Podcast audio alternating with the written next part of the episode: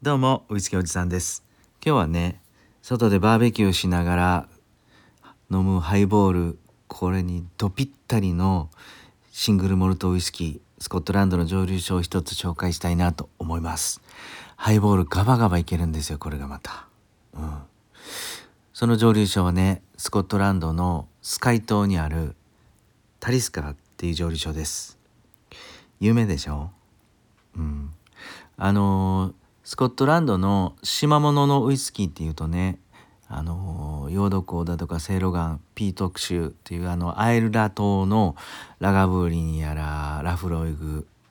ボーモアとかのイメージもあると思うんですがちょっとだけちょっとだけ上に行くとねこのスカイ島がありますと。このスカイ島の上をどんどんどんどん行くと今度は大国島があってそれこそ島物の北の巨人って言われるハイランドパーク蒸留所。ねすごいウイスキーがあるんですけど今日はね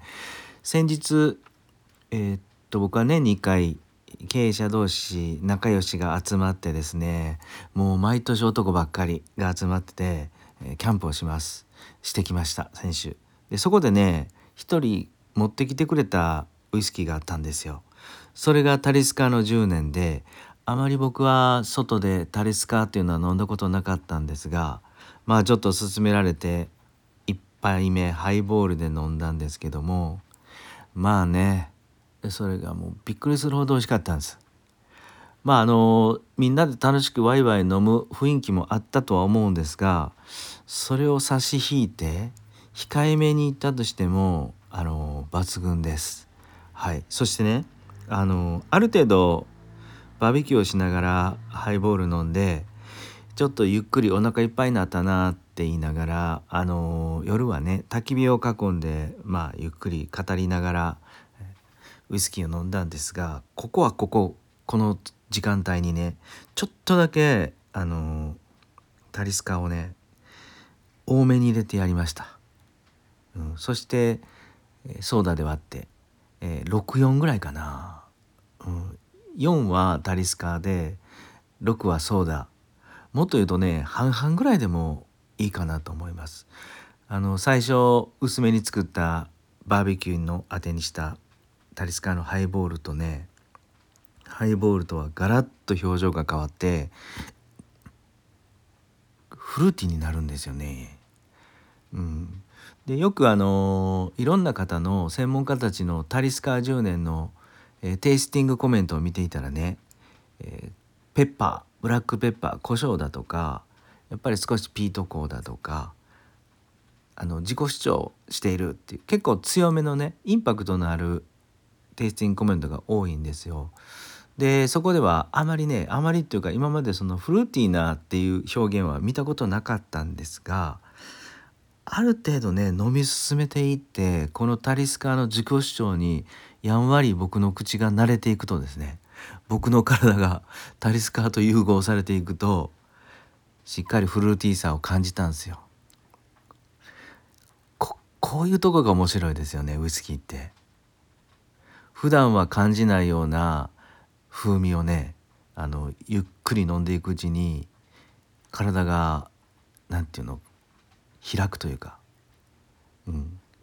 受け入れるというかそこで新しい風味がふわーんと感じれるっていう表情がどんどんどんどん変わっていけるっていうのがまあ一つねウイスキーの楽しさではあると思うんですけどこの意外とうまかったタリスカの10年このタリスカの蒸留所ってどんなとこっていうところで少し話をするとね大体日本のね香川県よりちょっとちっちゃいぐらいと、まあ、人口にして1万人ぐらいの島ではあるらしいんですけども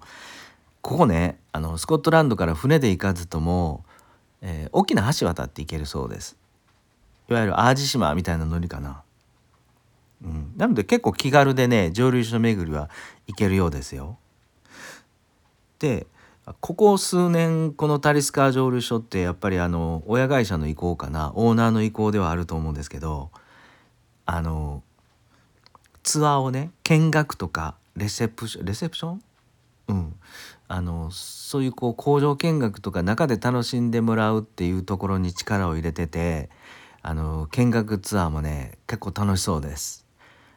えー、っと最初の何て言うのスタンダードのツアーからどっぷり半日以上遊べるツアーまで、うん、料金は変わってくるんですけど、まあ、3種類以上あってしっかり楽しめるようです。これ日本と違ってスコットランドとか外国の蒸留所っていうのはここ面白いですよね。まあサクッと楽しみたい方はスタンダードのツアーに参加してじゃあ次の蒸留所行こうとかね一日何個も蒸留所回れる遊び方もあればじっくり半日とかね体力もしっかり使ってなんならあの畑というかその泥炭の湿地帯にドボドボ足つかりながら楽しめるようながっつり関われるツアーとかそんなんも自分で選べるコースがあるようでね。やっぱスコットランドって楽しそうだなといつも思います。はい、なのでね、あのー、まあ、グラスゴーからはちょっと遠いようなんですがグラスゴーからずっと北に行ってインバレス辺りで、えー、拠点を取ってもらってこのスカイ島へ行く。そして上の方のハイランドパークの島へ渡るとかね、えーと、そしてハイランド地方ゆっくり田舎の蒸留所を巡るっていうのは絶対これ楽しいよなと思います。はい、でスカイ島っていうのはちょっとよく調べてみるとあまりね公共の交通機関がないようで車レンタカーかねヒッチハイクになるようです。ここは旅の恥は掛け捨てというかちょっと勇気を出してヒッチハイクなんかも楽しそうです本当に、うん、僕のようなおじさんの一人旅する時なんかはまああの老夫婦のね車に乗せてもらった安全安全っていうかその防犯上大丈夫そうだなと思うんですけどそういうヒッチハイクもありかなと思います。そして何よりねあのイギリスってあるじゃないですか。日本と同じ車右ハンドル左側通行でしょ。だからこのスカイ島もしっかりスコットランドもね日本と同じ右ハンドルなんでまああの国際免許取ってレンタカー乗るのもそこまでハードル高くないんかなと思ったりします、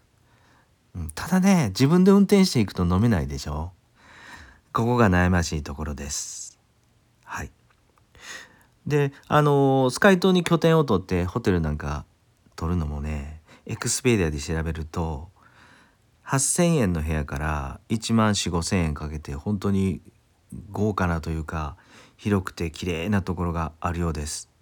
えっ、ー、とツインやダブル2人使って十分いけるようなところが8,000円から1万ちょっとなのでまあそこまで今でも日本とそんなに変わらないのかなと思います。はいまあツアーで行くならそんな感じでやっぱりこの季節、まあ、焚き火が一番楽しいなって思うんですけど焚き火でゆっくりねあの仲間と囲みながらこのタリスカハイボール。そしてちょっとだけ。ちょっとだけ傍らにある調味料。ブラックペッパーなんかブリブリガリガリって注いでもらってね。グラスに。飲むのも面白いなと思ったりします。はい。今日はですね薄めから濃いめまで一気に表情が変わっていくタリスカーの10年。結構バーベキューにおすすめですよってお話をしました。意外とこれコスパいいですよ。あの5,000円しないと思います。うまくいくと4,000円弱で買えるっていう話もあったんでそこまで。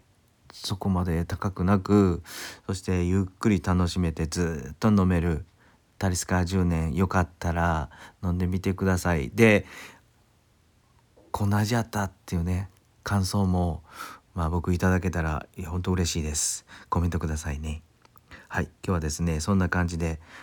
スコットランドのシングルモルトウイスキータリスカーの10年紹介してみました。今日もね最後まで聞いてくださってありがとうございました。